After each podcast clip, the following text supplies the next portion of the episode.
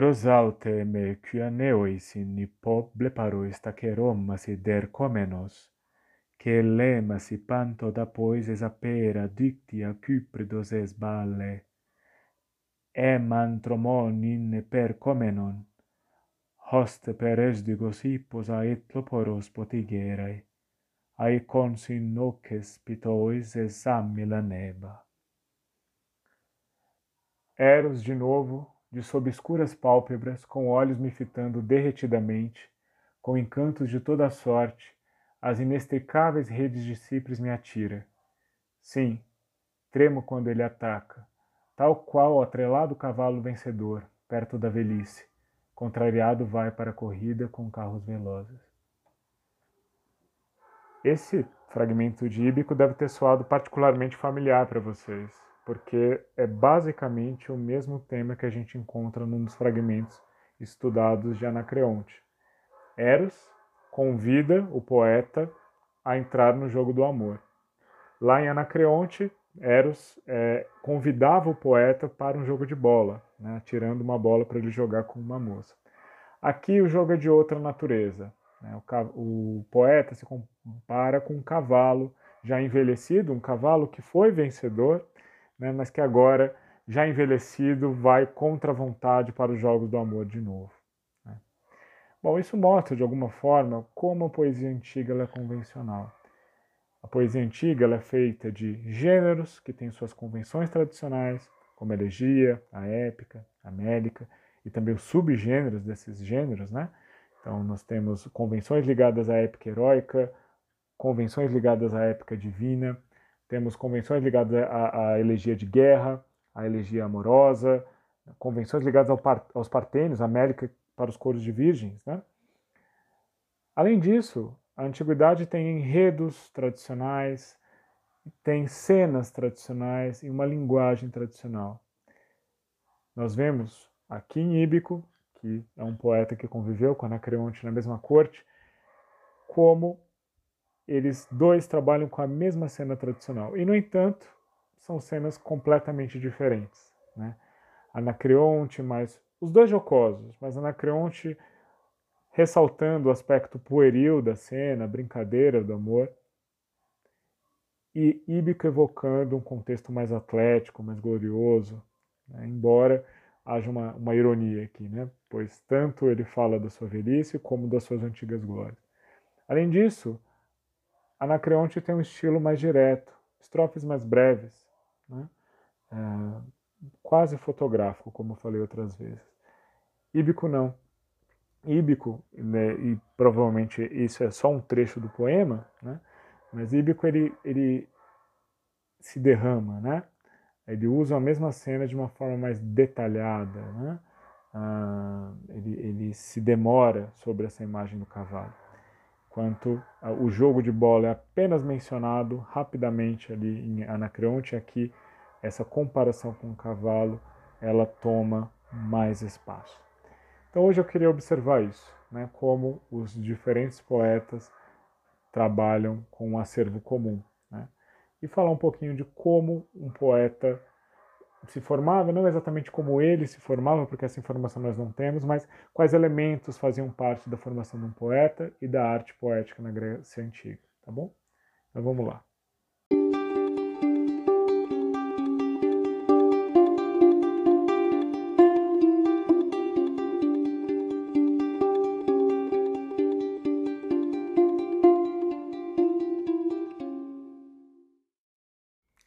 Dos poetas que a gente está estudando nesse semestre, talvez seja Íbico aquele que menos deixou fragmentos e sobre o qual a gente tem menos informações. É, a gente sabe pelos testemunhos que ele é da cidade de Régio, né, na região da Calábria hoje em dia, ali na pontinha da bota da Itália que faz a ligação com a Sicília, né? Ali aquela pontinha bem próxima da Sicília. É, Régio é uma cidade jônica, né? Então, apesar de estar numa região que tem muitas cidades dóricas, Régio é uma colônia jônica, o que é bastante interessante. Por quê? Porque Íbico é um poeta de dialeto dórico, né? A sua lírica é a lírica da tradição dórica. E o dialeto que ele usa em seus poemas é o dialeto dórico. Então, isso mostra, no, isso já estava presente em Estesícoro, né? Porque Estesícoro também ele vinha de uma, de uma cidade ali mista, parte dórica, parte jônica, né? Mas no caso de Íbico é bastante, vamos dizer assim, é, relevante é, para a gente entender como a, a poesia dórica se espalhou, o fato dele vir de uma cidade que é puramente jônica, tá? Então, ao contrário de algumas tradições da Mélica, como a Mélica Lésbia, né, é, que ficou mais ou menos restrita às regiões daquele dialeto, a Mélica Dórica ela foi para lugares que não falavam aquele dialeto no dia a dia, tá? Então, é, de Esparta fala, compõe num dialeto que se fala em Esparta, que é dialeto dórico, certo? Mas já em Estesícoro e já em Íbico, né, a gente é, vê poetas que não são necessariamente dóricos compondo em dialeto dórico, ou seja, assim como a épica, assim como a elegia, né, se expandiram para outras regiões que não falavam o dialeto, né, nos quais ela, esses gêneros normalmente eram compostos, a, a lírica dórica né, se espalhou ao longo da Grécia. E a gente vai ver isso nos próximos poetas que a gente vai trabalhar, né? Os três próximos poetas também nenhum deles é dórico, no entanto, né, os três compõem no dialeto, nos metros e nas convenções da lírica dórica. E no caso de, de Íbico, né, o mais interessante é que ele não somente nasceu numa cidade jônica, mas ele se estabeleceu em Samos, né, na corte de Polícrates. A gente já ouviu falar de Polícrates, né, que é aquele tirano né, de, de Samos, que foi muito poderoso né, durante o governo dele, né, é, Samos foi uma cidade muito influente no Egeu, só que ele morreu tragicamente, né, morreu tragicamente, foi é, numa armadilha política, né, de um sátrapa da Pérsia, é, ele foi ele foi morto. A gente comentou isso na aula de Anacreonte. É, então, portanto, e, Samos é, também é um lugar jônico, né? Então veja, é, o ele nasceu num lugar jônico, morou num lugar jônico, numa corte de um, de um déspota jônico, que inclusive né, é, recebia na sua corte um, um poeta jônico por, é, jônico por excelência, que é Anacreonte, né? e no entanto ele compunha em dialeto, metros e convenções dóricas, tá bom? Então, só para reiterar mais uma vez, a lírica dórica, mais do que qualquer outro gênero da Mélica, foi o que mais se expandiu para mais etnias, mais lugares da Grécia, tá bom? Bom, é, tá, esse é o que nós sabemos. Conta-se que ele teria sido morto por piratas, né? Piratas que teriam sido punidos pelos deuses depois, né? É, por ter matado Íbico. Mas é, tem toda a cara de anedota, né? Essa história, de alguma forma. A gente não sabe se tem alguma coisa a ver com algo que ele narrava em seus poemas. É, fora isso, sabemos o que? É, que ele compôs uh, canções que lá no período alexandrino eram reunidas em sete livros, né? Então, no período alexandrino, essas canções que na época de Íbico eram orais, né, ou pensadas primeiramente para apresentação oral, é, foram reunidas em sete livros de poesia, é bastante, dos quais não resta quase nada, tá? Quase nada. O que é interessante é que Íbico ele é mencionado na antiguidade, sobretudo por sua poesia erótica. E é interessante aí porque o outro poeta erótico, né, que a gente trabalhou nesse curso, o outro poeta mélico erótico que a gente trabalhou nesse curso, é Anacreonte, que é justamente o poeta com o qual ele deve ter convivido na corte de Polícrates. Né? Embora seja um pouco mais velho que Anacreonte, Íbico deve ter, ter, ter encontrado né, Anacreonte na corte de Polícrates. E os dois tem essa poesia fortemente marcada pelo erotismo. Né? A gente vai ver isso em Íbico também. E ele era considerado pelos antigos aquele que mais cantava o amor por rapazes, tá? Então ele é um poeta fortemente erótico e fortemente homoerótico. Né? São características da sua poesia. A gente vai ver que é, isso talvez vai ser o foco né, da nossa, das nossas aulas essa semana, que, no entanto, apesar do tema ser o mesmo, o tratamento que ele dá para o tema erótico é diferente do que a gente vê em Anacreonte, né? E por isso que, que é interessante a gente ver como um poeta de outra tradição mélica, né? O, Anacreonte é da tradição jônica, né? O, o Íbico é da, é da tradição é, dórica. Uh, como essas tradições diferentes lidam com o mesmo tema.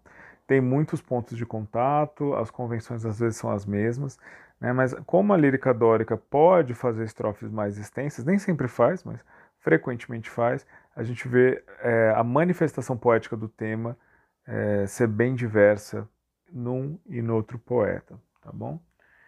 É, bom, é isso que nós temos sobre, sobre Íbico, né? Sabemos que nasceu em Régio, viveu em Samos, talvez tenha sido morto por piratas. Compôs muitas canções, posteriormente reunidas em sete livros no período alexandrino, e enfim, é, era conhecido sobretudo por sua poesia erótica, tá? por sua poesia erótica. É, talvez na corte né, de, de Polícrates, assim como na corte de outros tiranos, o tema erótico fosse favorecido, até por ser um tema menos problemático. Né? É de imaginar que né, a poesia de Alceu, por exemplo, que é toda ela contrária a um ou mais tiranos, né, não, não seria muito bem recebida num contexto de, de despotismo, né, de, de controle do poder por uma só figura. Então, talvez isso né, seja um, um estímulo para o desenvolvimento da poesia erótica acima de tudo. Tá? É, ainda que Íbico tenha desenvolvido outros tipos de canção. Né? A gente vai ver isso também. É, ele tem alguns traços de canções que parecem ser canções para vitoriosos, é, vitoriosos atléticos, né? mas, querendo ou não, tem um forte teor erótico na poesia dele e na poesia de Anacreonte, e ambos têm em comum o fato de terem vivido na, na corte de tiranos.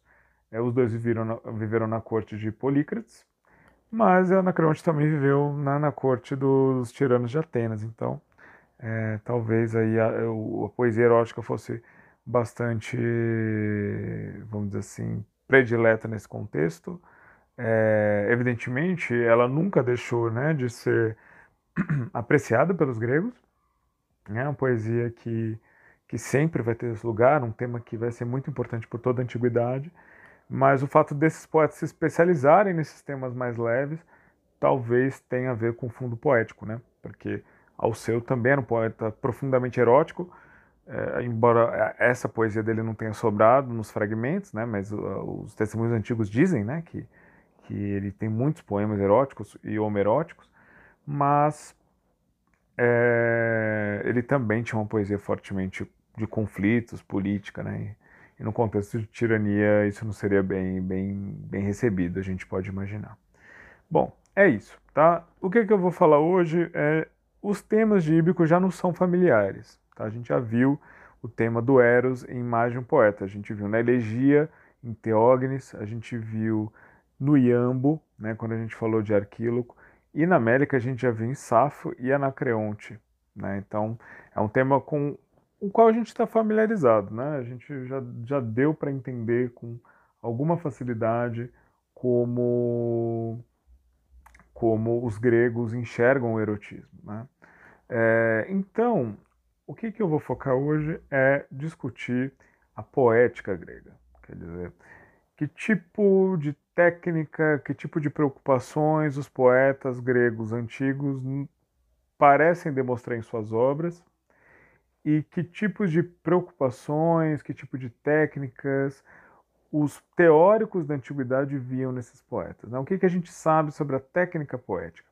Porque agora que a gente já está familiarizado com os temas da poética antiga, creio que agora a gente já viu a maior parte deles, né? Alguns no, algumas novidades ainda nos esperam, mas a gente já se familiarizou com o mundo da poesia grega. O que interessa agora não é somente o que, que eles pensavam ou como eles enxergavam certos temas, mas como cada poeta dava sua própria conformação para esse tema. É isso que eu quero discutir com vocês hoje aqui nesse áudio, tá bom?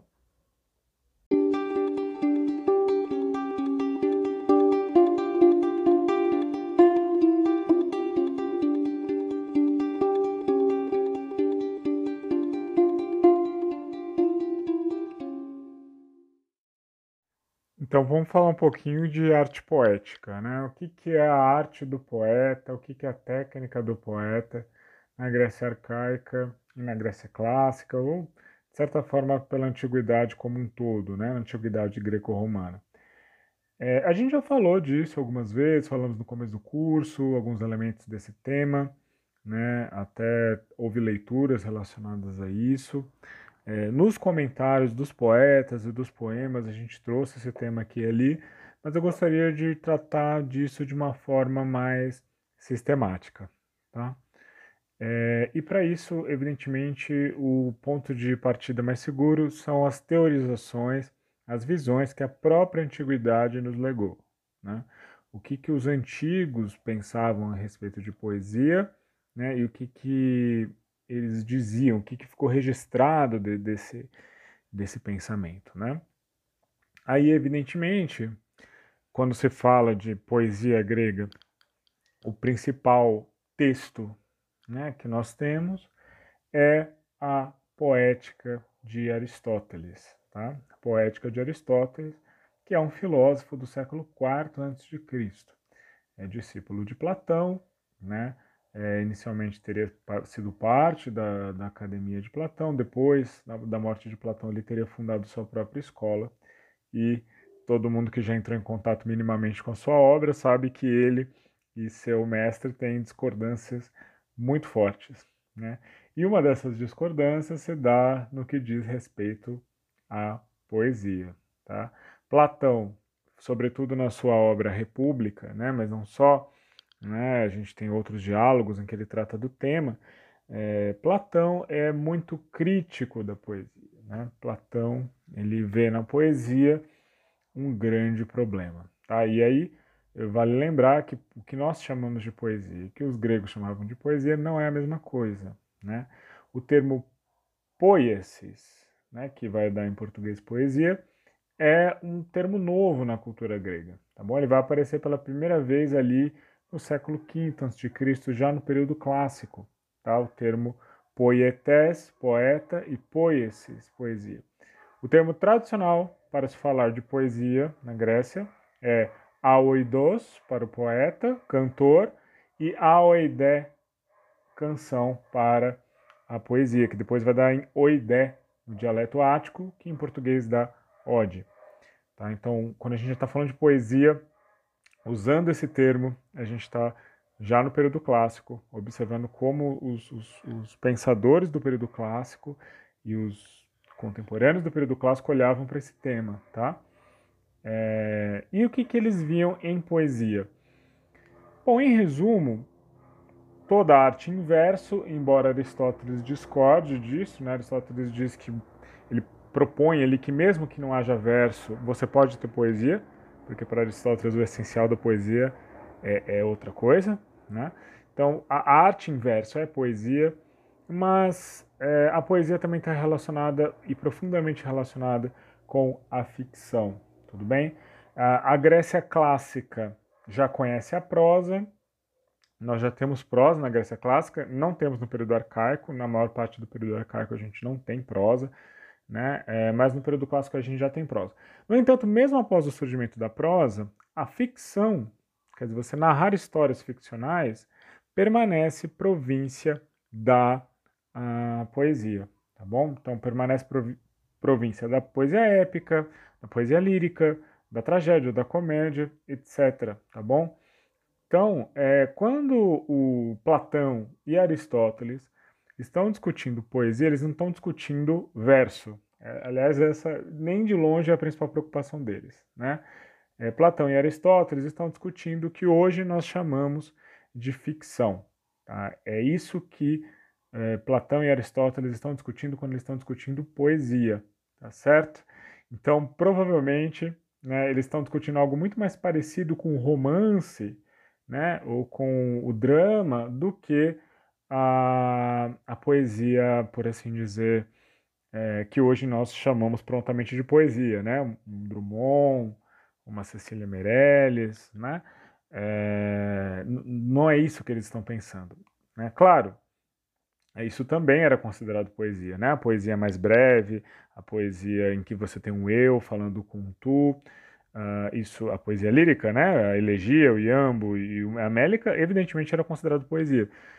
Mas quando eles estão discutindo poesia, é, tanto Platão como Aristóteles, eles trazem exemplos, sobretudo, da, é, da épica, da tragédia e da comédia, tá bom? E bom, o que ambos discordam a respeito da, da poesia é que, para Platão, a ficção é problemática, tá? ela é prejudicial para o, o homem.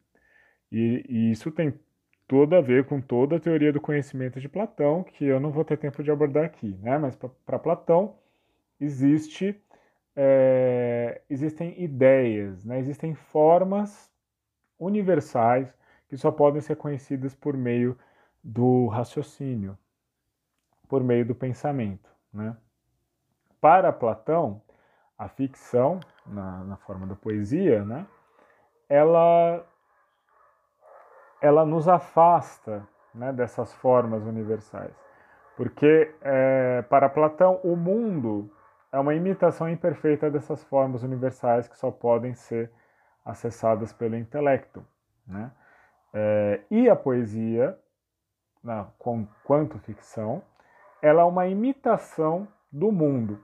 Né? E o mundo, sendo uma imitação imperfeita, a poesia é duas vezes imperfeita. Tá? Ela está mais ainda afastada do conhecimento real das coisas do que o mundo, tá? Então, para Platão, a, a, a poesia ela é a destruição da inteligência, certo?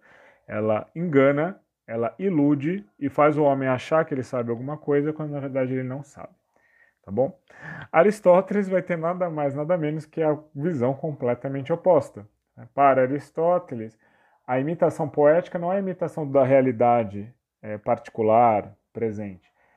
A poesia, ela está imitando justamente esses universais, tá bom? Ela está imitando o que normalmente acontece, e ao imitar o que normalmente acontece, e não o que aconteceu ontem, o que vai acontecer amanhã, a poesia, ela trata do universal, tá bom? Então, são visões completamente contrárias a respeito da poesia. Uma é muito negativa, que é de Platão, uma totalmente positiva, que é a de Aristóteles, tá? E, bom, Platão já desenvolve um pouco dessa teoria para discutir esses poetas, né? Antes de falar mal, ele, ele vai ter toda ali um, uma discussão a respeito de como se faz poesia, né? de como os poetas narram ou interpretam, quais são as partes da poesia, quais são as preocupações da poesia. Isso está em vários diálogos de Platão, mas, sobretudo, na República, tá? em alguns livros da República. É, eu não vou tratar aqui do, do Platão, tá? É, eu vou me focar um pouquinho mais no Aristóteles, porque, veja, na República a poesia é um tema importante, porque Platão está tratando da fundação de uma cidade. E até agora a gente viu, né, que, que a cidade é, que a poesia, né, tem, tem, tem um lugar importante na cidade, a gente viu isso em vários poetas, né? que, que a poesia é um, é um elemento essencial da cidadania antiga, e, portanto, ele precisa discutir poesia para falar de cidade, tá bom? É quase como ele não tem como evitar esse tema, né? porque a poesia estava em todas as partes da vida cívica. É, mas não é o assunto central de Platão, tá? apesar de ser um assunto muito importante ali na República. Já no Tratado de Aristóteles, a poética é nada mais nada menos que o assunto do tratado que dá nome ao tratado. Tá?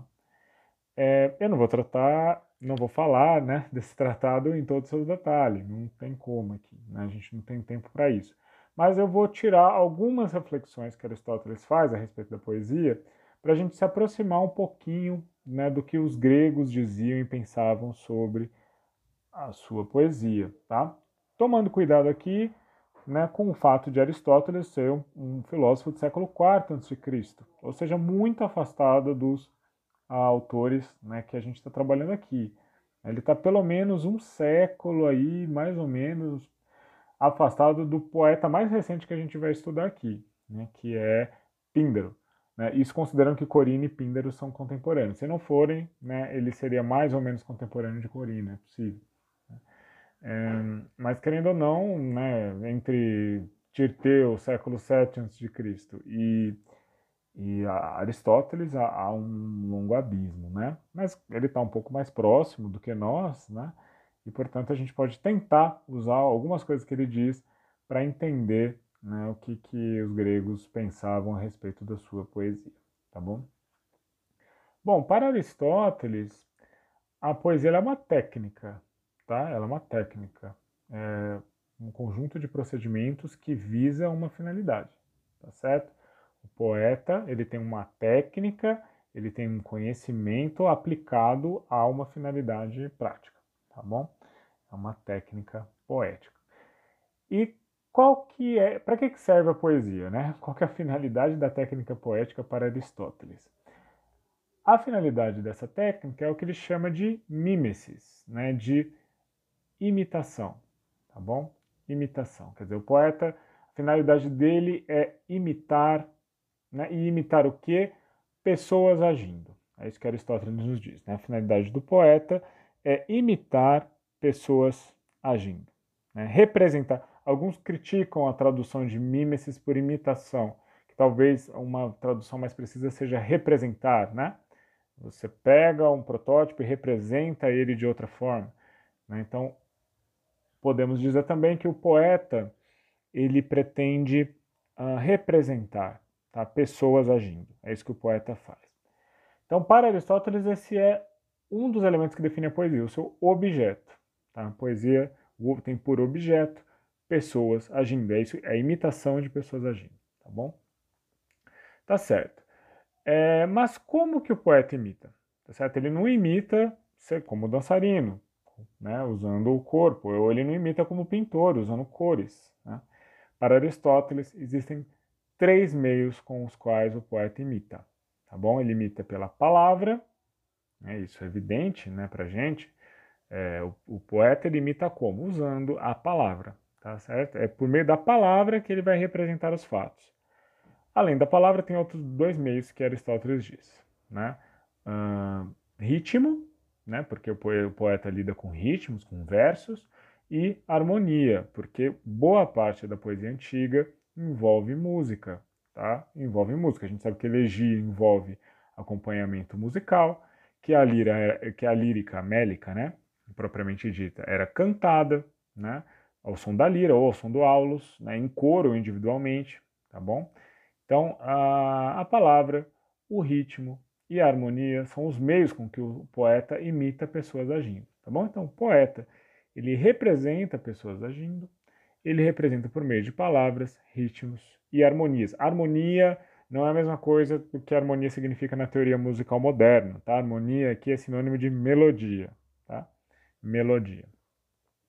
E para Aristóteles, enfim, o poeta pode imitar de modos diversos, tá certo?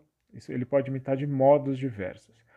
Ou ele pode contar uma história que acontece com outras personagens, então ele se coloca na posição de narrador, né? então aí seria o modo narrativo. Ou ele pode entrar no papel das personagens, tá certo? Como acontece na tragédia, como acontece na, acontece na comédia, né? nós não temos um narrador, né? nós temos atores que interpretam os personagens. Então, esse é um meio de imitação poética, que ele vai chamar de dramático. Né? Então, ou o poeta conta a história, ou ele encarna as personagens, né? ou os atores encarnam a personagem. Tudo bem? Então, ou tem narrador ou não tem. Ou as person... Os atores ou o próprio poeta fingem que são o... o... a personagem, tá? Bom, e, enfim, existe o modo misto, quer dizer, que ora o narrador está lá contando a história, né? E ora ele mistura, né? É, elementos dramáticos. O que, que isso quer dizer? Ora ele fala como narrador, ora ele dá voz para as personagens. Nós vimos isso em Estesícoro, né?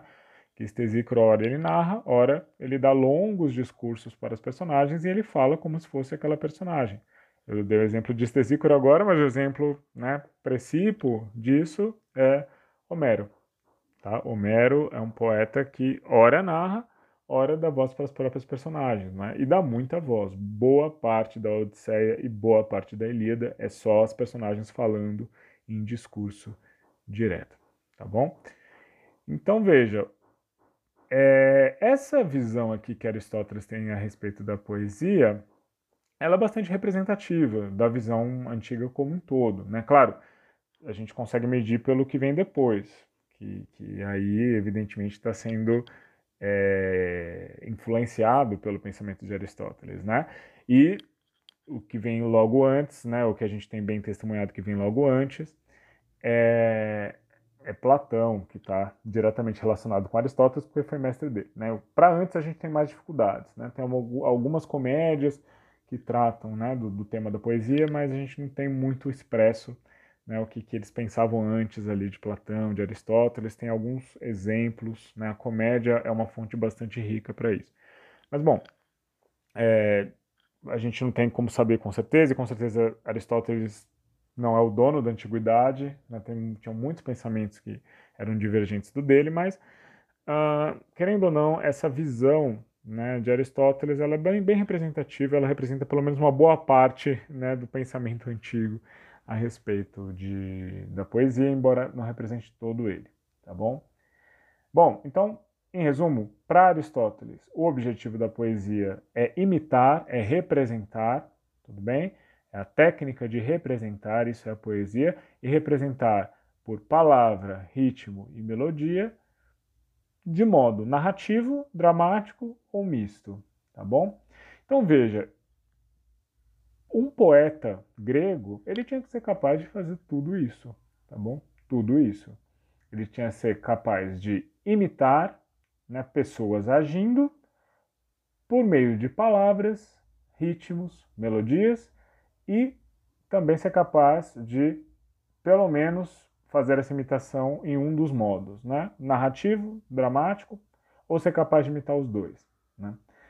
É, é interessante e é uma pena também que nós temos pouquíssimas informações sobre a educação e a formação dos poetas na antiguidade, tá? principalmente no período arcaico e no período clássico. A gente não tem muitos elementos para saber como que um poeta se tornava poeta, né? ele aprendia com um poeta mais velho. A gente tem alguns exemplos né, que mostra que é um negócio de família. No período clássico é muito comum que o filho de um tragediógrafo, né, seja ele também, né, o filho de Sófocles também é, virou um tragediógrafo, né? Mas assim, os detalhes desse processo são um pouco desconhecidos, tá? A gente não sabe exatamente como poeta se tornava poeta, né? Embora os gregos acreditavam que isso tinha uma dimensão divina, uma inspiração da, das deusas do canto, mas né, a, o processo que esse canto era aprendido, além dessa noção de, de inspiração, a gente não tem muitos detalhes, tá? É, mas veja que é um treinamento complexo, né, um treinamento complexo, porque o poeta tem que ser capaz de, é, para fazer essa imitação, né, para representar acontecimentos, personagens, histórias, é, ele tem que ser capaz de contar histórias, evidentemente, né, contar ou representar histórias, mas ele tem que saber usar as palavras da maneira correta para isso. Ele tem que saber usar os ritmos dos versos, dos metros e, né, se pressupõe que o poeta conheça também instrumentos musicais. Muitos deles, inclusive, inventaram instrumentos musicais. Né? Íbico, por exemplo, né, é, era acreditado a Íbico a, invenção de um tipo de lira. Né? Então, veja que, que treinamento uh, complexo, né? que, que envolvia ser poeta. E talvez não à toa, grande parte dos poetas que a gente tem seja de uma classe mais endinheirada ou de uma classe nobre, porque tinha um tempo livre né, para aprender essa técnica. Né? Não, não era uma coisa muito simples, tá bom? Bom, então, é, isso, essas características, essa caracterização que Aristóteles faz da poesia, ela é interessante porque ajuda a gente a pensar o, o que, que a gente lê aqui, né? Que os gregos eles ouviam, mas a gente lê. É, o que está sendo representado? Né? Essa é uma pergunta. Bom, se a poesia é uma representação, é uma imitação, o que, que a gente, a primeira coisa que a gente tem que perguntar quando a gente olha para um poema antigo é o que está sendo imitado aqui, o que está sendo representado, tá bom? E a gente já viu isso em várias canções aqui né, em vários poemas aqui que a gente trabalhou no curso. Em todos os poemas que a gente trabalhou até agora, nós tínhamos pessoas agindo, tá bom? Tínhamos pessoas ou tendo suas ações narradas, né, tendo suas ações descritas por um narrador, é, como a gente viu em Estesícoro, por exemplo, né, Estesícoro contando a história dos heróis do passado, ou nós tínhamos uma personagem que falava por ela mesma. A maior parte dos poemas que a gente trabalhou aqui era assim, né? Nós tínhamos uh, Safo falando de um sofrimento amoroso, né? nós tínhamos Alceu falando do, seu exílio. É, bom, né? qual que é o nome que Aristóteles dava né? para os gêneros, para o tipo de poesia em que você não tem um narrador, mas a personagem fala por si mesma, ele chamava de dramático, tá bom? Então nós, nós vimos aqui tanto as narra narrações quanto poemas que são pequenas peças de drama, peças de drama, né? monólogos, certo? Nós vimos isso. Então, uh, isso é uma coisa interessante de perguntar também, né? Quer dizer, não somente o que está sendo imitado, mas que modo, de que modo essa imitação está se dando. É uma narrativa, o personagem está se falando por si mesmo, tá bom? E claro, aí cabe os meios da imitação. Né? A gente nem sempre discutiu o que estava sendo representado, mas as palavras que estavam sendo usadas. Né? O ritmo, aqui eu sempre é, chamei atenção para o uso da estrofe, né? desde que a gente começou a estudar Mélica, né? como a estrofe afeta a, a, maneira de representação do poeta mélico, né? como ela é uma unidade não só de ritmo, mas de pensamento. Então, né? não somente importa as palavras escolhidas pelo poeta, mas também o ritmo. E havia um elemento essencial né, para, para a poesia antiga, que era a música, a harmonia, só que essa, infelizmente, a gente não tem para o período arcaico pelo menos. Né? A música que a gente tem registrada é de período posterior, né? e mesmo assim ela é escassa, tem poucos traços da música grega. Mas ela era um elemento fundamental. Né? A gente não pode, no entanto, eh, perguntar por este elemento no que sobrou da poesia grega. Tá bom? Então, né, de que serve essa tripartição de Aristóteles entre objetos da poesia, meios da poesia e modos da poesia? Né? É fazer a gente se perguntar diante do texto, né? a gente entender esse texto, com ter um olhar mais atento para o texto. Né? O que está sendo imitado aqui? Qual é o objeto de imitação? Que tipo de pessoa que está agindo? Né? É, essa imitação está se dando por qual modo? É narração? A personagem está falando um discurso direto? É drama? Né? É misto? E quais os meios os o poeta usa para isso? Né? É, que palavras? Que ritmos? Então, é, esse olhar de Aristóteles, essa tripartição de Aristóteles entre objetos, meios e modos, ajuda a gente a olhar com mais detalhe, com mais atenção para o que está acontecendo na poesia, né?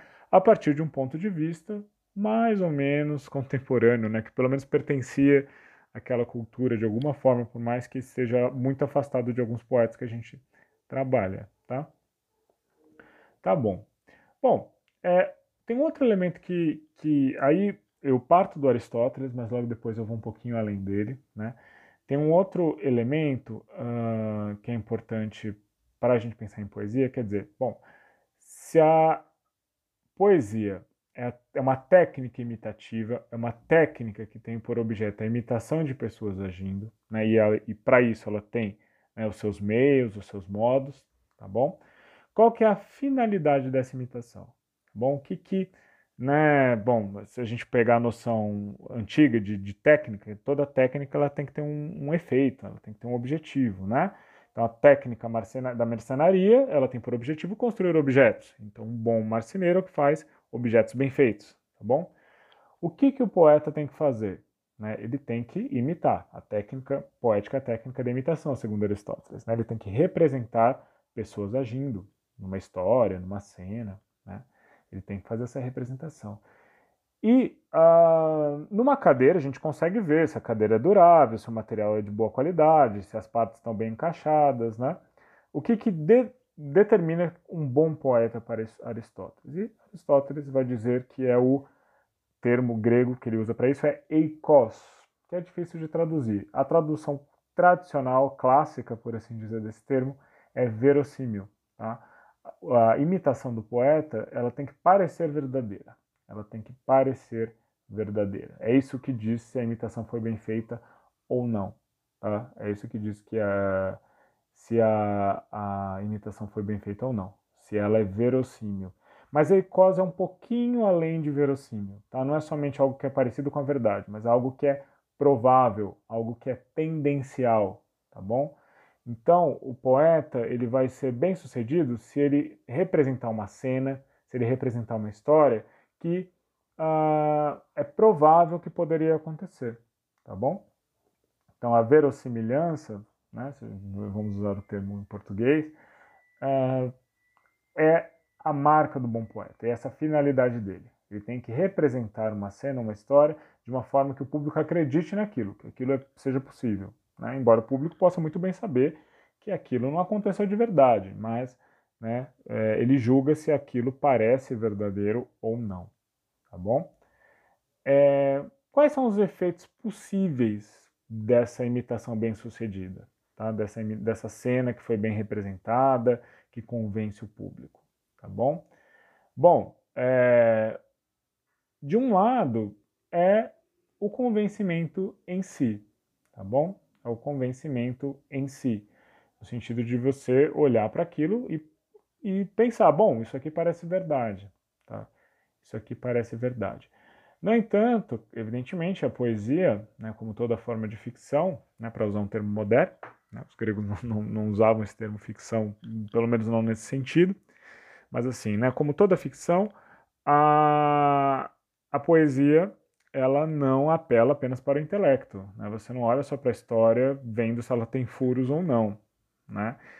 A poesia ela visa o deleite, tá? ela visa o prazer.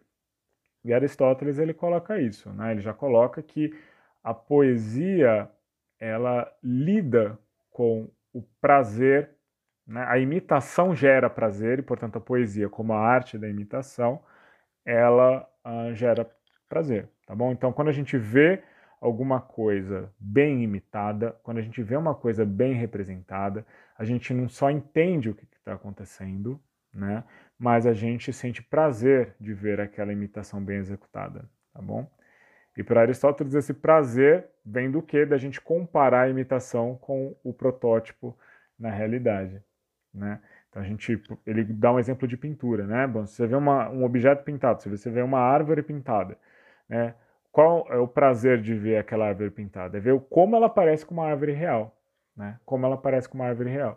E aí, para Aristóteles, isso é interessante porque provoca conhecimento. Porque ao olhar a imitação, você pensa sobre o objeto tal como ele é, né? Então, é, por isso que para ele a poesia não é inimiga da inteligência, como dizia Platão, mas ela é amiga da inteligência, porque ela estimula a você a pensar, a você pensar no que é, a, as, quais são as características essenciais de, do que está sendo imitado, né? Então, ao olhar uma árvore pintada, você é levado a pensar no, no que caracteriza uma árvore. Por que, que eu estou achando essa árvore parecida com uma árvore de verdade?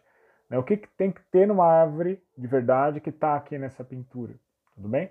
O mesmo se dá pela imitação de pessoas agindo. Tudo bem? Uh, você vê lá um, uma figura, né, um avarento agindo como um avarento, e aí você, você sente prazer, porque você reconhece, ah, é assim mesmo que as pessoas avarentas são, né? Elas são assim.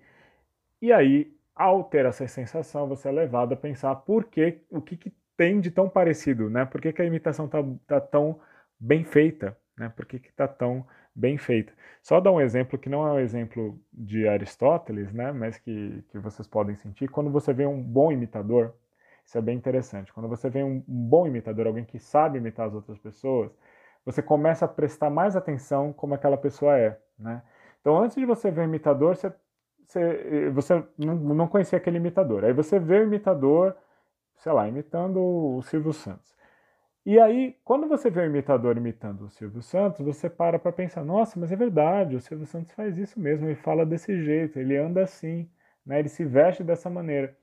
Então, é um exemplo moderno, evidentemente, mas isso mostra como essa noção de, do, do Aristóteles, que a imitação ela provoca um prazer né, de reconhecimento e, e, de alguma forma ela apela para o conhecimento, é, isso, isso evidencia né, esse, esse, pensamento do Aristóteles, né, como a imitação ela provoca alguma forma de conhecimento, tá bom? Então, existe na imitação uh, um, assim, você convence o público, né? O poeta ele convence o público de que aquela imitação ela é crível, né? Mas existe um deleite nisso também, né? Ela provoca uma, uma alegria, né? Ela provoca uma alegria do, no público quando vê que aquela imitação ela é parecida mesmo. Então, ao mesmo tempo que a poesia ela apela para o intelecto, de alguma forma ela ensina, ela gera deleite, tá bom? Mas não só, tem um terceiro elemento da poesia, né, uh, que, que a imitação poética gera, que é a comoção das paixões, tá bom? É a comoção das paixões. É, e evidentemente isso tem a ver com a natureza empática, né? Da humanidade, no sentido de que a humanidade, se não faz isso sempre, pelo menos ela é capaz de uh, projetar a dor do, dos outros, né, ou a alegria dos outros. Aristóteles ele reconhece isso quando ele discute a tragédia. Afinal, a poética, apesar do seu nome amplo, né, ela tem por assunto central a tragédia, tá bom? E Aristóteles fala uma coisa muito interessante, né, sobre os sentimentos, né? Que a tragédia provoca. Porque para Aristóteles, a tragédia provoca dois sentimentos: terror, medo e piedade, né? Que é dó né, de alguém que sofreu alguma coisa que não merecia. E Aristóteles fala o seguinte, né? Uh, aí, sobretudo, em outro tratado dele, que é a retórica, né, e, e, e, tem a ver com a oratória, mas ele vai tratar das emoções no livro 2 da retórica. E ele fala uma coisa muito interessante, né?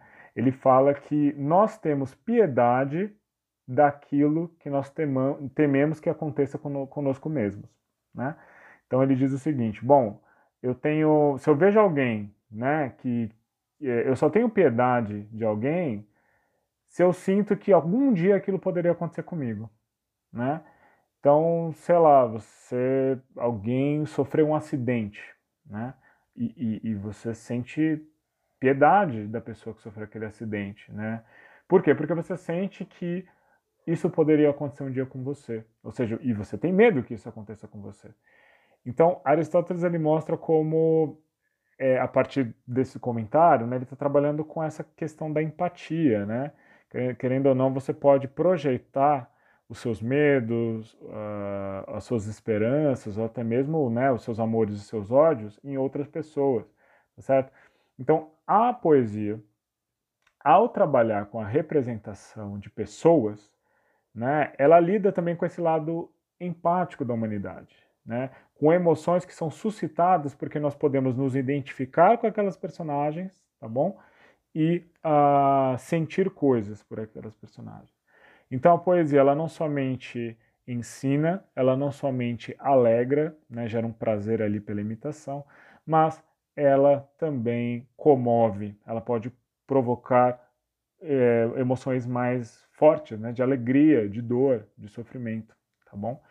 É, esse aspecto emocional da poesia é, vai ser um, um, dos pontos que Platão vai criticar, né? Ele vai dizer que a poesia apela para a emoção e obscurece a razão. Para Aristóteles, não. A, a emoção e razão podem muito bem a, andar juntos na poesia. E para ele, o prazer poético, né, ele está ligado com uma forma de conhecimento, porque ele te obriga a olhar para o mundo de uma outra maneira, tá bom? Então, é, os, isso não é Aristóteles, né, mas depois, na Antiguidade, principalmente os, os latinos, né, os, os romanos, eles vão sistematizar essa tripla função, que não é da poesia só, eles vão usar isso para toda a arte do discurso, para a oratória também, mas é como se o discurso tivesse três finalidades. Ele tem que ensinar? Ele, ele tem que mostrar algum, algum fato, né? É, dar parte do fato para alguém, tá bom? Ele tem e para ele ensinar, então ele tem que ser o discurso ele tem que ser coerente, bem ordenado, né? E, etc. Ele tem que alegrar o público, ele tem que chamar a atenção do público, ele tem que dar prazer, tá bom? Esse prazer nem sempre é alegria, tá? Existe um prazer, por exemplo, o prazer da tragédia não tem nada a ver com alegria, né? Mas existe um prazer de ver uma tragédia. Né? Então, a, o prazer é uma outra parte do, da arte do discurso em geral. E, enfim, a comoção das emoções. Tá? A comoção. Né? Você levar a, a audiência a sentir fortes emoções. Tá bom? Então, ensinar, o deleitar e o comover são três funções que os antigos, os gregos e romanos, vão identificar com a arte do discurso como um todo. Mas isso vale para a poesia também, tá bom? A poesia, a imitação poética, esse imitar pessoas agindo, esse representar pessoas agindo, ensina, né, por meio da imitação, porque você olha para a imitação e você consegue entender o que está acontecendo ali, de alguma forma aquilo te ensina alguma coisa sobre a realidade. Esse reconhecimento gera um prazer e, além de tudo, pode gerar uma empatia com as personagens que geram afetos mais fortes, tá? como o ódio, como a, a piedade, como o medo e assim por diante. Tá? Bom, é, se a verossimilhança ela pode gerar todos esses efeitos, ela pode ensinar, ela pode deleitar, ela pode comover, existe um elemento interessante é, sobre a poesia, né? Que para os antigos a poesia é essencialmente uma mentira, tá bom? Isso já está desde Exildo, né? Exildo nos diz lá, né, que as musas, as musas dizem em Exildo, né, são elas mesmas falando, que elas são capazes de dizer muitas mentiras semelhantes a fatos.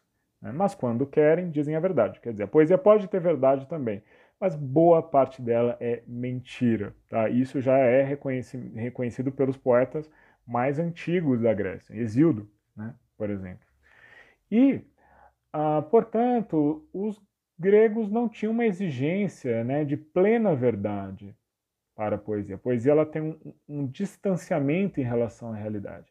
Ela pode né, dar algum conhecimento da verdade, mas ela está distanciada em relação à verdade.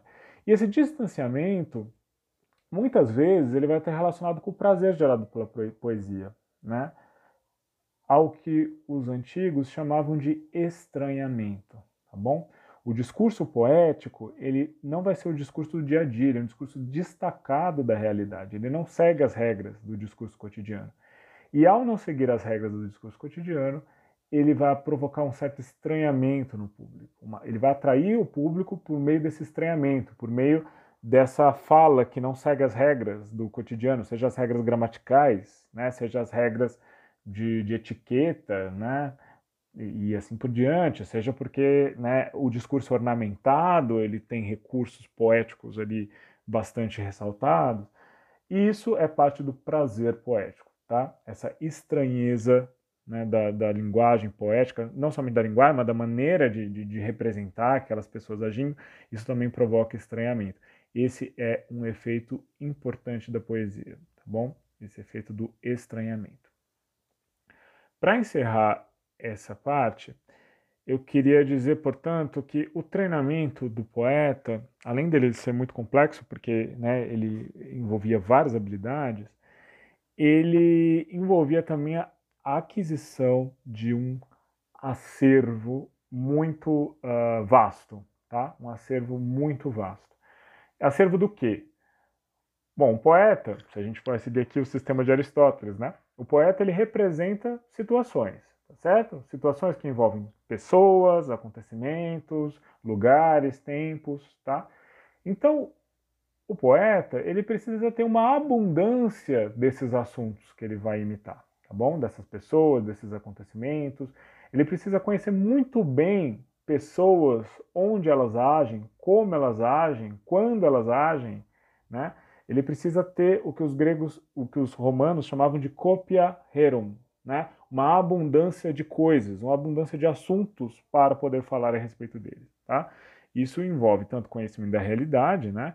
Mas, sobretudo, o conhecimento da, da própria poesia, dos assuntos que a poesia costuma tratar. Tá bom? Então, o poeta ele tem que ter um acervo de assuntos, de temas, de cenas, de histórias, tá bom? Mas não basta, tá?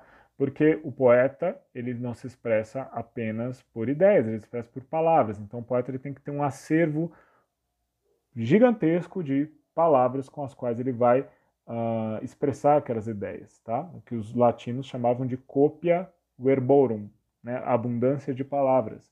Ele precisa ter muitas palavras com as quais expressar. Né?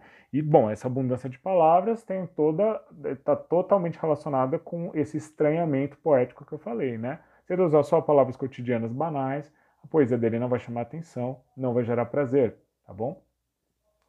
E além de tudo, né, o prazer poético está associado não somente em conhecer muitas palavras, mas saber como combinar tudo isso. Né? Combinar situações, combinar os pensamentos, combinar as palavras, né? Como que eu construo uma cena, como eu construo uma frase, Né? Não importa só eu ter muitos assuntos para falar e muitas palavras que eu conheço. Né?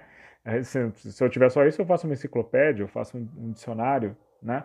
Não, importa saber combinar essas coisas. Tá? E aí é o que os gregos chamam, os, os latinos, eu estou com os gregos aqui, né? Mas que os romanos chamavam de copia figuraram, abundância de figuras, de configurações, de combinações de elementos, tá bom?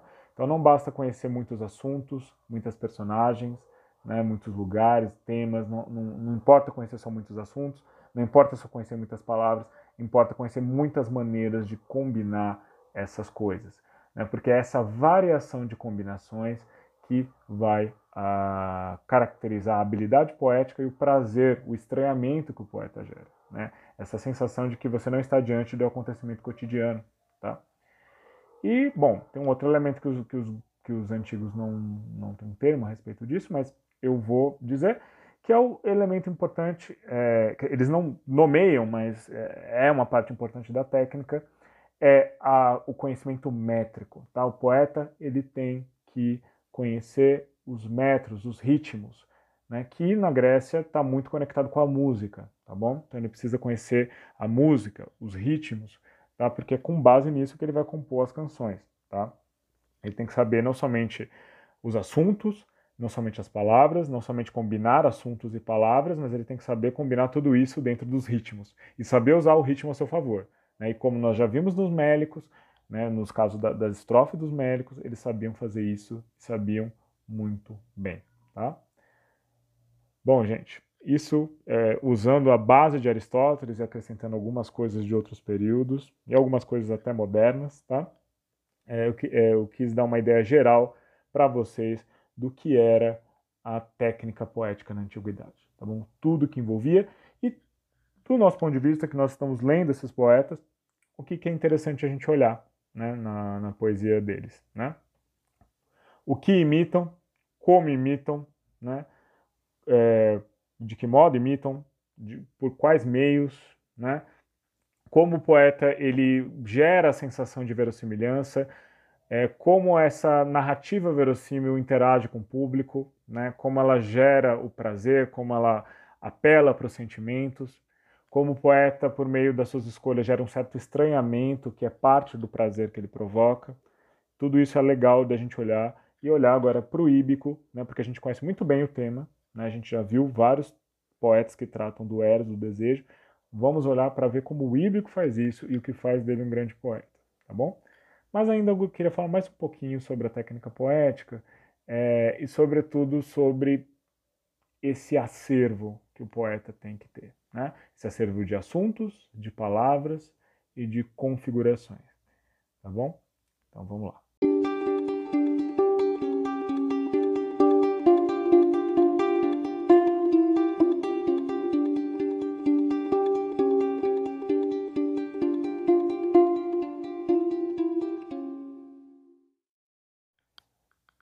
Bom, no final da sessão passada, eu acabei falando que é parte da formação do poeta antigo a geração de um certo acervo, tá? de um certo, vamos dizer assim, não um depósito, né? mas um, um acúmulo né? de vários elementos que ele vai usar na sua arte. Tá? Um acúmulo de assuntos, um acúmulo de palavras, um acúmulo de ah, configurações possíveis para esses assuntos e para essas palavras. Para não falar né, de um acervo relacionado aos ritmos, né, variações rítmicas e musicais.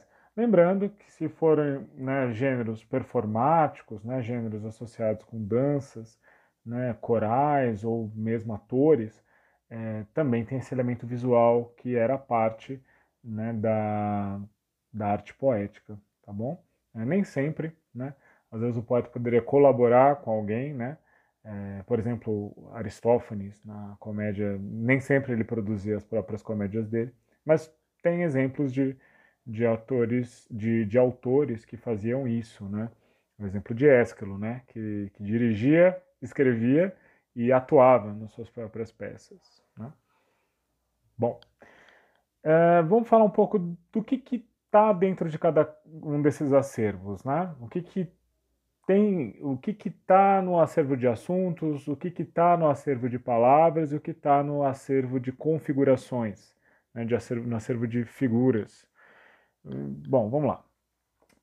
Bom, no, no, no, acervo de assuntos, né, no acervo de coisas, né, na copiarreiro, na abundância de coisas, de assuntos, o que, que era importante que um poeta antigo dominasse? Tá? Primeiro, o gênero poético que ele quer exercer, né? o gênero ou os gêneros. Né? Tem poetas que, que exercem mais de um. É, por exemplo, Arquíloco, que elege, exerce tanto elegia como iambo. Né? É, então, um poeta elegíaco tem que dominar as, a elegia, né? um poeta épico tem que dominar a épica e assim por diante. Né? Mas o que, que isso quer dizer? Né? Não, eu acabei falando uma tautologia, né? O poeta épico tem que dominar a épica, o elegíaco tem que dominar a elegia. Tá, não é só isso. Ele tem que dominar o que as convenções deste gênero, tá bom? O que, que normalmente é feito naquele gênero? Qual que é o ritmo desse gênero, né? Se você quer ser um poeta épico, você tem que compor em versos exâmetros. É uma das capacidades que você tem, né? Você tem que ser capaz de contar histórias, sejam elas divinas. Se você é, contar esse tipo de épica, seja histórias heróicas, né? E não somente histórias em geral, mas subtipos de histórias. Tá? A gente vai falar isso daqui a pouco, mas você tem que saber todo o, o, vamos dizer assim, o espectro de assuntos, convenções que aquele gênero envolve, seja aspectos de, de ritmo, seja de palavras, a linguagem de um determinado gênero, né? Se você quer ser um compositor de épica, um compositor de tragédia, você tem que saber se expressar na, na linguagem própria daquele gênero, né? Uma linguagem elevada, tudo bem? É... Então, conhecer o gênero, conhecer as convenções daquele gênero eram essenciais para a formação do poeta, certo? É, antes de mais nada, conhecer o gênero que ele vai praticar. E a cultura grega, e a, assim como a cultura romana, são culturas muito tradicionais, tá? São culturas que levam as convenções a sério. Evidentemente, seguir as convenções à, à risca é desinteressante, né? vai gerar mais do mesmo e nem os mesmos antigos gostavam disso. Mas é importante respeitar de alguma maneira essas convenções. Né? E, o bom poeta seria aquele que respeita as convenções, mas de um jeito não óbvio. Né? É, ele altera aqui, altera ali, faz uma inovação aqui, uma outra ali, né? ou até mesmo inova muita coisa, mas de alguma maneira está dialogando com a convenção. Tá? É, isso de qualquer, de alguma forma toda cultura é assim, né? até mesmo a nossa, mas os, os gregos e os, os, romanos são particularmente afeitos às convenções. Então, primeiro elemento desse acervo de assuntos que o poeta tem que dominar é dominar as regras do gênero que ele executa, as regras do iambo, as regras da elegia, as regras do, da epopeia e assim por diante, tá? Mas isso vale exatamente muito para o nosso caso, embora não só, né? Mas vale muito para os gêneros líricos, vale muito para o iambo, muito para a elegia, vale muito para a mélica. Não, não, muitas vezes o gênero como tal não diz muita coisa além do metro e da linguagem, né? É, elegia, por exemplo, pode ser qualquer coisa, né? Basicamente, os temas da elegia são infinitos. Sendo dístico elegíaco e naquele dialeto jônico artístico, tudo bem, é elegia, né? Mas então não convém somente dominar os gêneros poéticos, mas também os subgêneros, né? Os subtipos de, de elegia, né? Os tipos de elegia. Então não basta saber compor elegia, você tem que saber compor elegia amorosa, é, elegia de guerra, elegia narrativa, né? E, e assim por diante, elegia política. É, tem que conhecer as convenções desses subgêneros também. A mesma época vale, né? As regras da época heróica e da época divina e da época, da época sapiencial são diferentes, né? São, seguem regras diferentes. E é bom conhecer esses subgêneros. Né? No caso da América nem se fala, né? tem muitos subgêneros aí. Né? A gente já viu alguns, né? tem poesia erótica, tem poesia política, tem poesia voltada para um determinado tipo de coro, como a gente viu no Alckmin, né? com os partênios. Então, conhecer o, não somente o gênero, mas os subgêneros e as suas convenções é essencial para a formação do poeta, tá? Bom, outra coisa importante, o poeta ele tem que conhecer os enredos tradicionais. Isso vale sobretudo para os poetas narrativos e dramáticos, né, que vão contar histórias mais longas, né, mas às vezes os líricos fazem isso, né, como vimos no exemplo de Tesícoro, no qual isso é regra, mas também até mesmo em outros, né, eles vão contar alguns tipos de enredo, mesmo que de uma forma mais breve. A gente viu isso em Arquíloco, né, que tem poemas mitológicos, Safo também. Então é importante conhecer os tipos de enredo. Né? Então, por exemplo, é mais fácil dar exemplos disso na épica, né? Mas, por exemplo, existe um tipo de canção que era a canção de retorno, né, que contava o retorno dos heróis depois da Guerra de Troia, tá bom? É outro tipo de enredo é o enredo em que o personagem principal ele se ele se ira, né? Ele, ele ele está indignado né, com todo o restante e isso gera uma catástrofe. Né? Essa é basicamente o, o, o, tipo de enredo da Ilíada. Né? Aquiles se ira contra os gregos e isso gera uma catástrofe. Mas também é, é a estrutura do hino homérico a Deméter, que nós temos, nós temos Deméter enfurecida contra todos os deuses. Tá? É, então, veja, é, tem tipos de história. Né? A, a, narrativa antiga não que o moderno também não seja, viu, gente? Às vezes a gente fala que os antigos são convencionais, mas a gente também. É, as nossas narrativas não são tão variadas e tão originais como a gente gostaria de pensar, tá? Mas, assim, os, os antigos isso não era um problema, era até uma virtude, né? É, existe um, um, jeito tradicional de contar histórias. Né? Então, dominar essas estruturas tradicionais de enredo, esses vários tipos de enredo que poderia haver na épica, que poderia haver na, na tragédia, que poderia uh, haver na, na lírica é importante, né? porque o poeta ele não tem que conhecer só o gênero e o subgênero, ele tem que conhecer vários tipos de enredo que cabem naquele gênero, vários tipos de, de enredo que cabem naquele subgênero, tá bom? Bom, é, outro elemento importante, não basta somente conhecer enredos, tá? Mas você tem que conhecer os caracteres. O que, que é um caractere? São os tipos de pessoa, né? É, como que age uma pessoa idosa, como que age uma pessoa jovem, como que age um, um homem avarento, como que age um homem corajoso, né? Como que age uma mulher altiva, né? E, e, e assim por diante. Evidentemente, e, e, isso você já deve ter pensado nesse ponto, é, quando a gente trata de caracteres né, de, de, de tipos de pessoa, isso está fortemente ancorado na ideologia, né?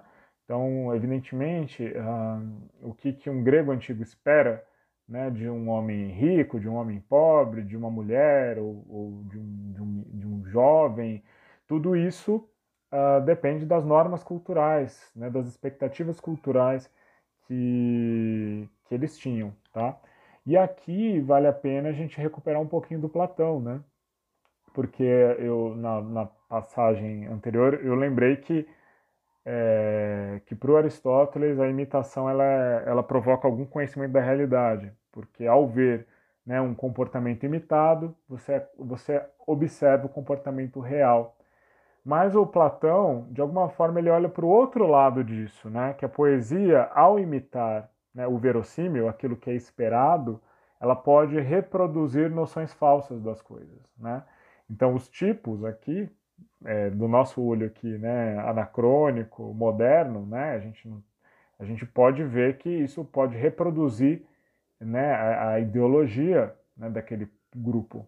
Né? Então, é, então, Platão, aí a crítica de Platão tem razão, de certa forma, né, que a poesia ela pode muito tudo bem a gente pode concordar com Aristóteles em parte e dizer que a imitação poética faz a gente olhar para o objeto real e reconhecer ele melhor mas a imitação também ela pode reforçar noções equivocadas sobre determinados fatos. E aí o Platão ele tem a razão dele também. Né? Fecha o parênteses, é só uma observação interessante né, para ver como que nem Platão e nem Aristóteles, né, de alguma forma, né, eles estão olhando para coisas diferentes. Mas, bom, é importante que o poeta conheça esses caracteres, esses tipos de pessoas. E é claro, não são tipos de pessoas sociais só, são tipos de pessoas que costumam aparecer na aquele gênero poético, né? Então, se a gente for olhar para a épica, é importante você saber caracterizar um herói mais velho, um herói mais jovem, né? Um, uma princesa, né? Ou uma deusa. É, todos esses tipos de personagem que aparecem, você tem que saber como normalmente eles se portam, para que você seja capaz de convencer o público né? Que, que aquele personagem está tá agindo de acordo, tá? Que aquele personagem está agindo de acordo.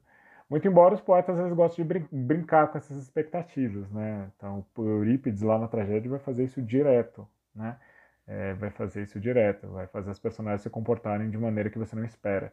Né? Até ele era criticado por isso, mas parecia fazer isso de propósito, né? Bom, isso é tragédia. Mas essa parte dos caracteres, uh, ela é importante para a lírica também, né? embora nem sempre o caractere esteja marcado. Mas isso fica bem evidente quando a gente pensa no caso de Hipponax. Né? Hipponax está marcando o caractere dele de homem extremamente pobre o tempo todo. Né?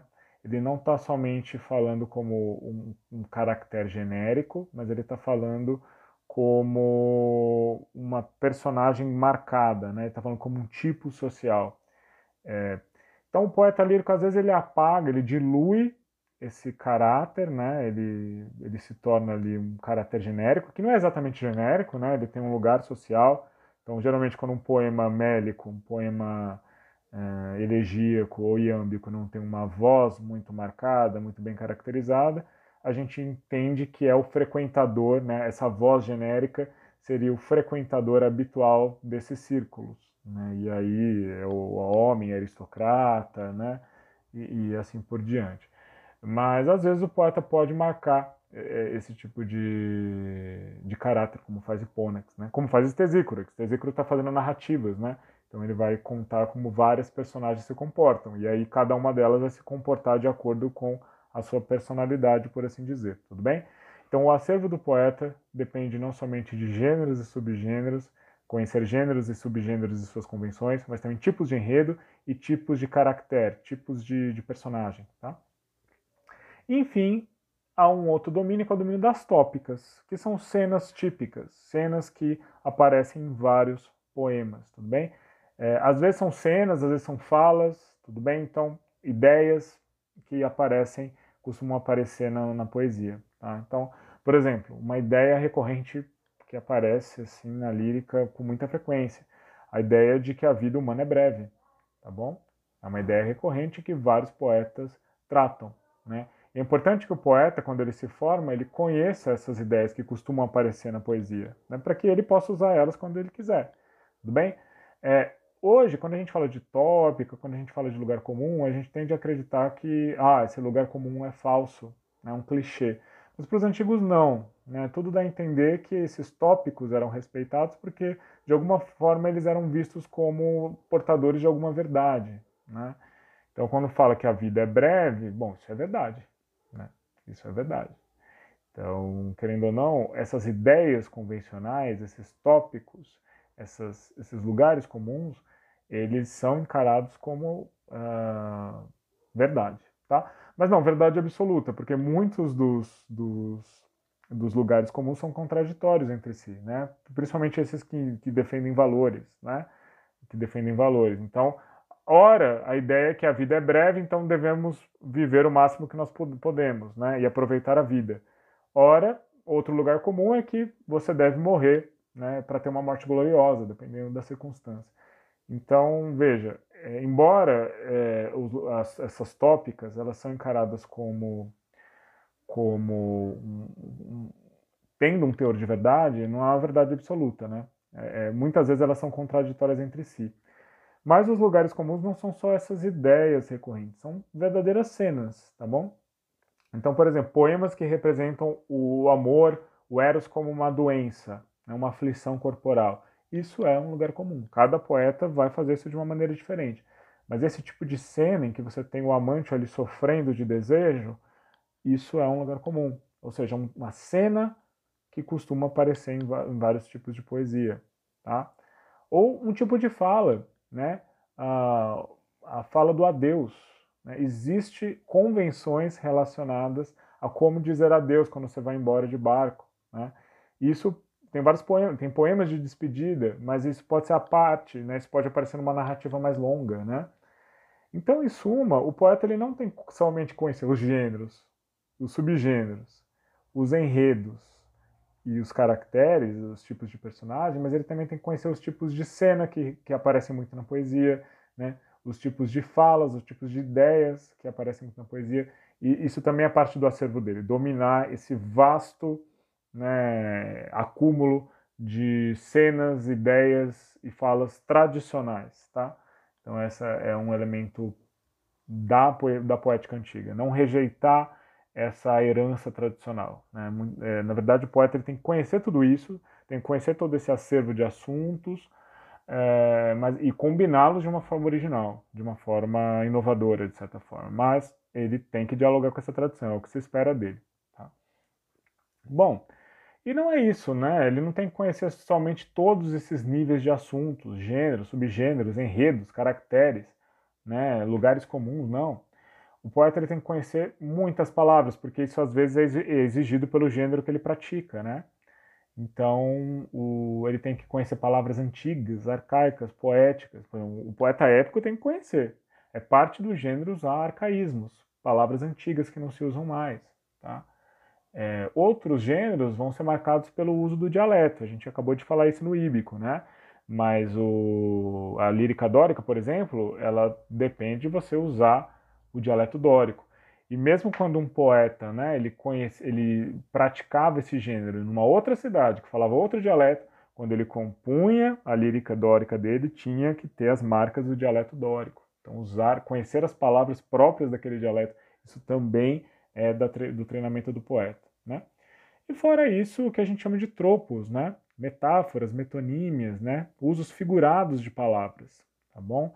É, isso é extremamente importante para o poeta usar, porque isso vai depender do o estranhamento poético, muitas vezes vai depender de, dessas palavras usadas em sentido figurado, tá? De metáforas, em vez de você chamar um guerreiro de guerreiro, você chama ele de leão, de touro, né?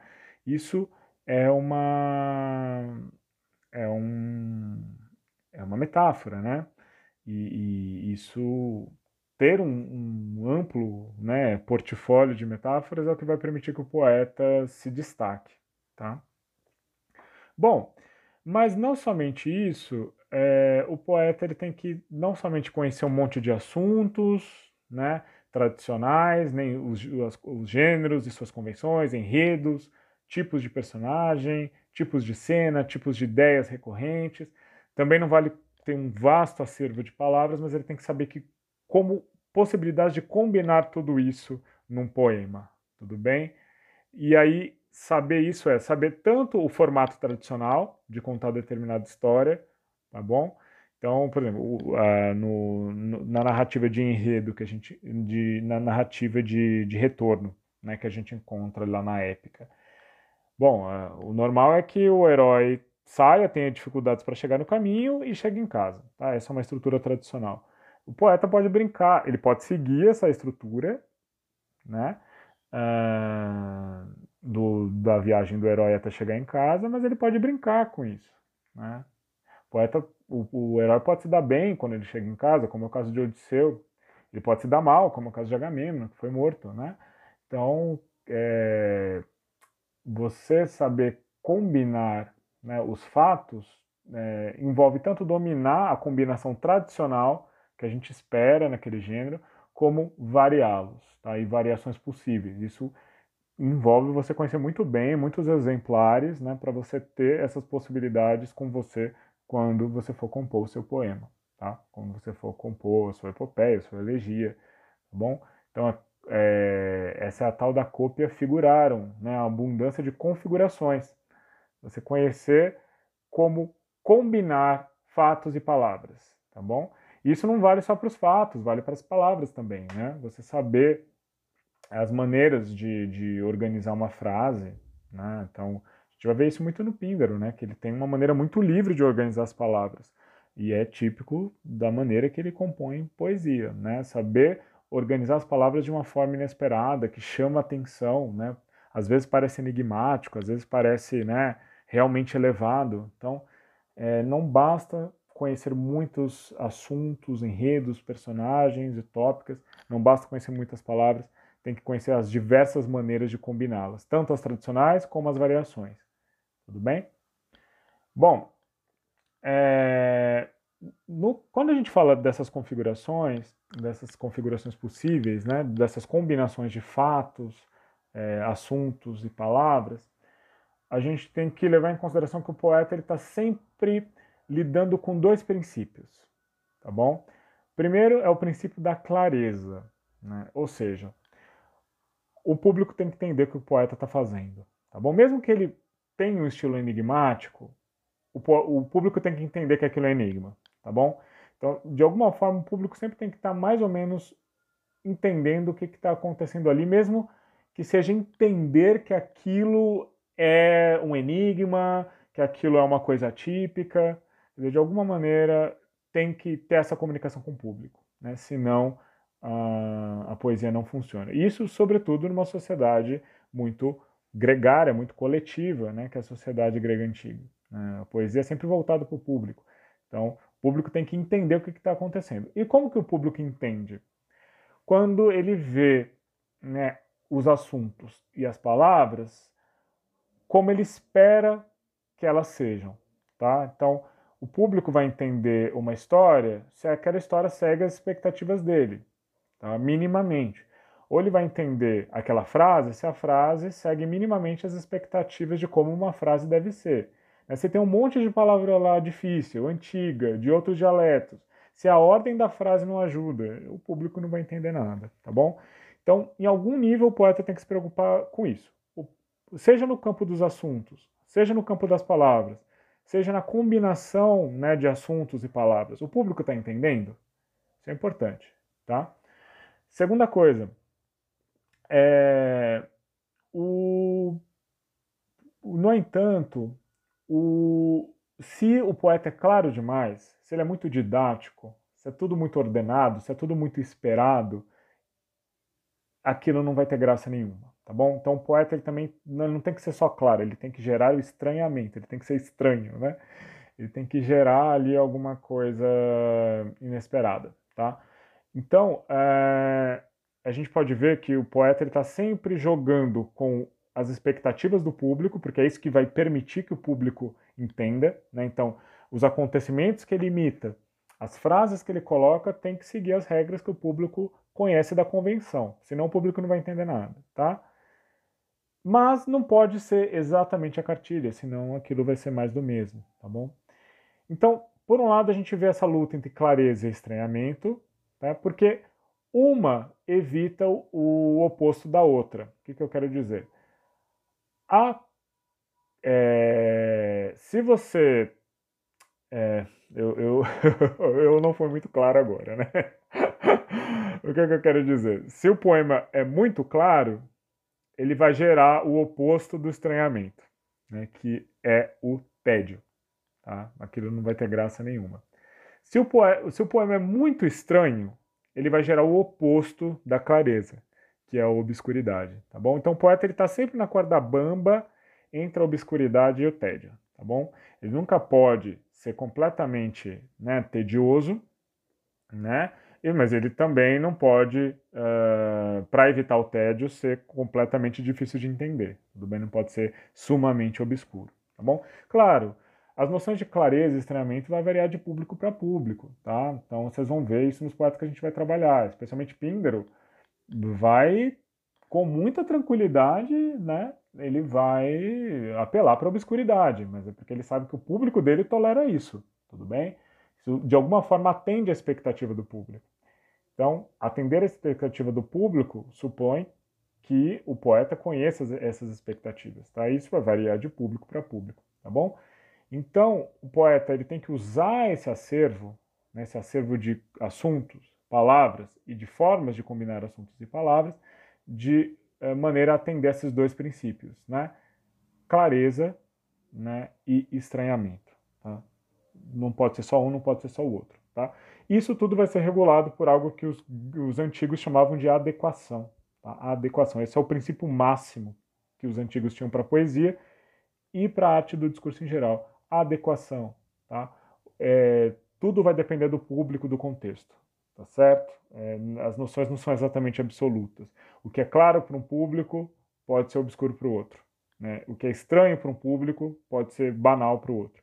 Então, isso sempre está no horizonte do poeta, com quem ele está falando, tá? Bom, e quais são as figuras, as configurações possíveis, quais são as combinações possíveis que a gente pode olhar nos poetas, tá? Como é que eles brincam com esse material tradicional de maneira que ele não pareça muito banal, muito óbvio. Bom, eles podem acrescentar alguma coisa que não se espera né, ali, né, o que normalmente não, não está lá. Então, por exemplo, eh, quando o poeta ele adjetiva muito uma figura, né? Então fala Odisseu, o sábio, aquele que muito sofreu, essa adjetivação poética, ela é uma figura de adição, tudo bem? Você está adicionando elementos ali. E essa adição, que não se espera em determinado contexto, é, esse adicionar elementos que normalmente não se esperam ali, é uma da maneira de variar tá, é, o, o poema. Mas você pode tirar, você pode fazer o contrário, né? Se uma, da, uma figura, uma das configurações né, que a gente é, pode fazer para gerar esse estranhamento? É adicionar algo que normalmente não está lá, porque no dia a dia a gente não fica assim adjetivando as coisas que nem o Homero faz. A gente também pode tirar o que normalmente se espera. Tá? A gente pode tirar alguma coisa que, que a gente esperaria que está lá. Então, uh, por exemplo, uma figura, né, uma, uma maneira de, de, de tirar um elemento que a gente espera é o chamado laconismo, que tem esse nome por causa dos espartanos, que tinham essa fama de falar pouco, né?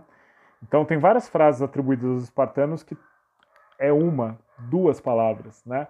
Mas que conseguem expressar muito mais do que essa uma ou essas duas palavras, né? Então, por exemplo, uma muito interessante que é diz que Filipe, o rei da Macedônia, né?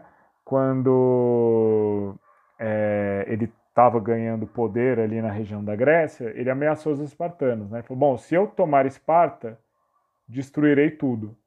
E aí os espartanos respondem para ele: "Se". Né? É menos do que a gente espera. Geralmente a resposta é um pouco mais longa, né? Se você vier, você vai ter que nos enfrentar. Eles respondem apenas se, né? Quer dizer, isso que você está dizendo depende, né, de você conseguir o que você está falando, né? É, então, o laconismo, que é você dar essas respostas extremamente curtas, é uma figura de subtração. Tá? Uma, é uma dessas configurações que geram estranhamento. Né? Você tira alguma coisa que normalmente está lá, você fala menos do que se espera. Tá bom? Então, é, essa é uma maneira de gerar estranhamento. Você pode adicionar mais do que é o esperado, você pode tirar alguma coisa que era esperada. Tá bom? Bom, Outra maneira de, de, de, outra configuração possível de gerar estranhamento é, é, é, a transposição, tá? Que é o que? Você mudar a ordem das coisas, né? Você mudar a ordem das coisas. Então você faz o quê? É, você começa uma história pelo fim, tá? Isso é uma forma de transposição. Você espera normalmente que a pessoa conte a história na ordem, né? Mas a Odisseia, por exemplo, ela começa no meio da narrativa e só depois ela volta para o começo, né? Que é o que a gente chama em medias res. Essa é uma estratégia de transposição. Tá? Essa é uma configuração que gera estranhamento. Você mudar a ordem que as coisas normalmente são esperadas. Tá bom? E também existe, é, você pode trocar, né? É, você uma outra maneira é a substituição. É você trocar um elemento que se espera ali por outro, tá? É, então você tira alguma coisa que normalmente é esperada né, na, ali e coloca outra.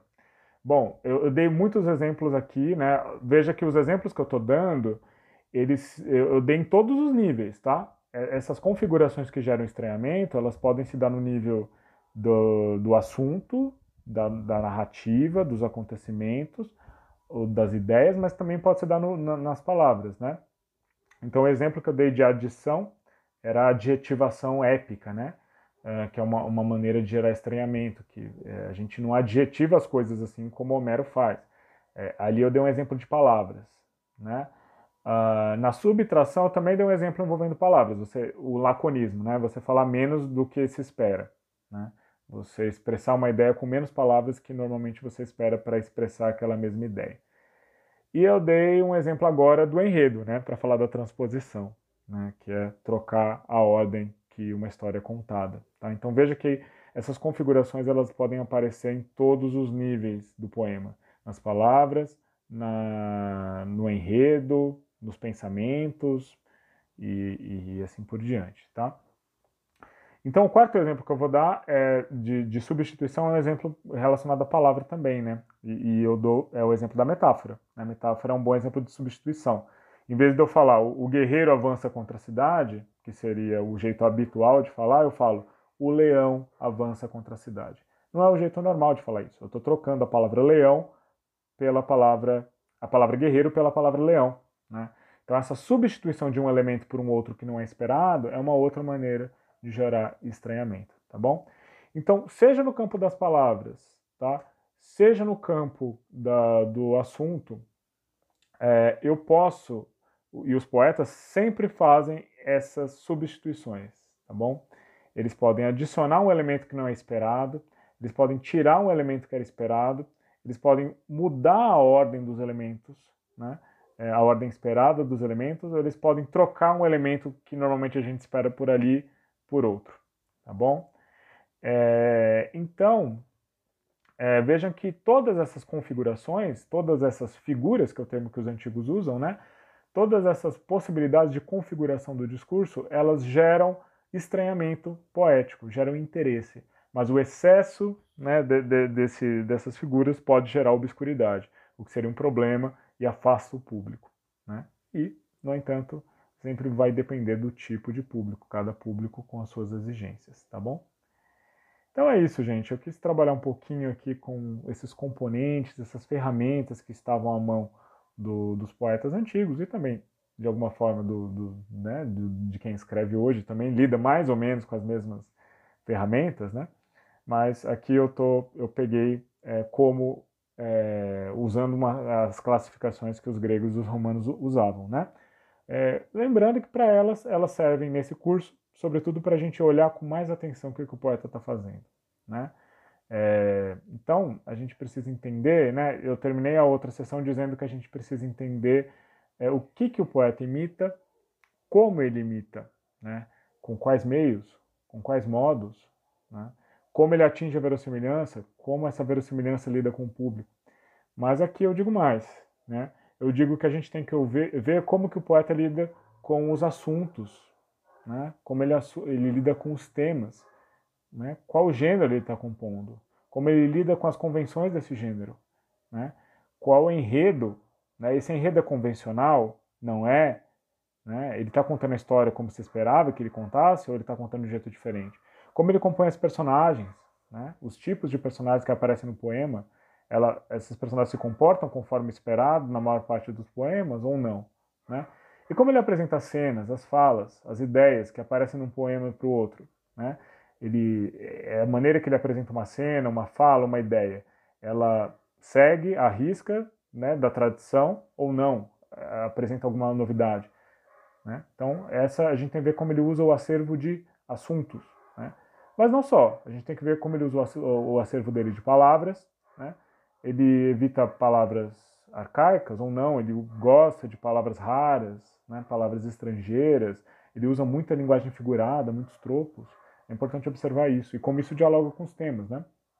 Enfim, observar como ele combina temas, como ele combina assuntos, como ele combina cenas.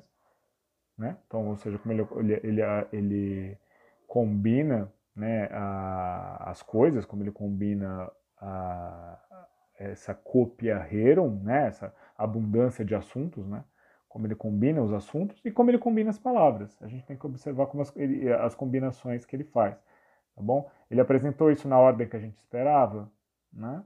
Ele, e aí a gente tem que é, ele, ele tirou alguma coisa, ele adicionou alguma coisa, e a gente tem que observar essas maneiras com que o poeta ah, altera o esperado, né? seja adicionando alguma coisa que não se espera, seja tirando alguma coisa que não se espera, seja mudando a ordem esperada, seja tirando um elemento e adicionando outro no lugar, contrariamente ao que se esperava, tá bom?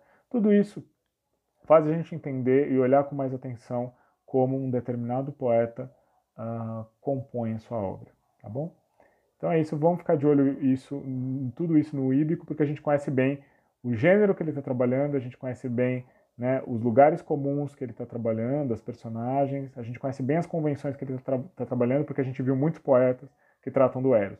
Vamos observar como ele combina tudo isso para fazer a poesia dele ser do jeito que ela é, tá bom?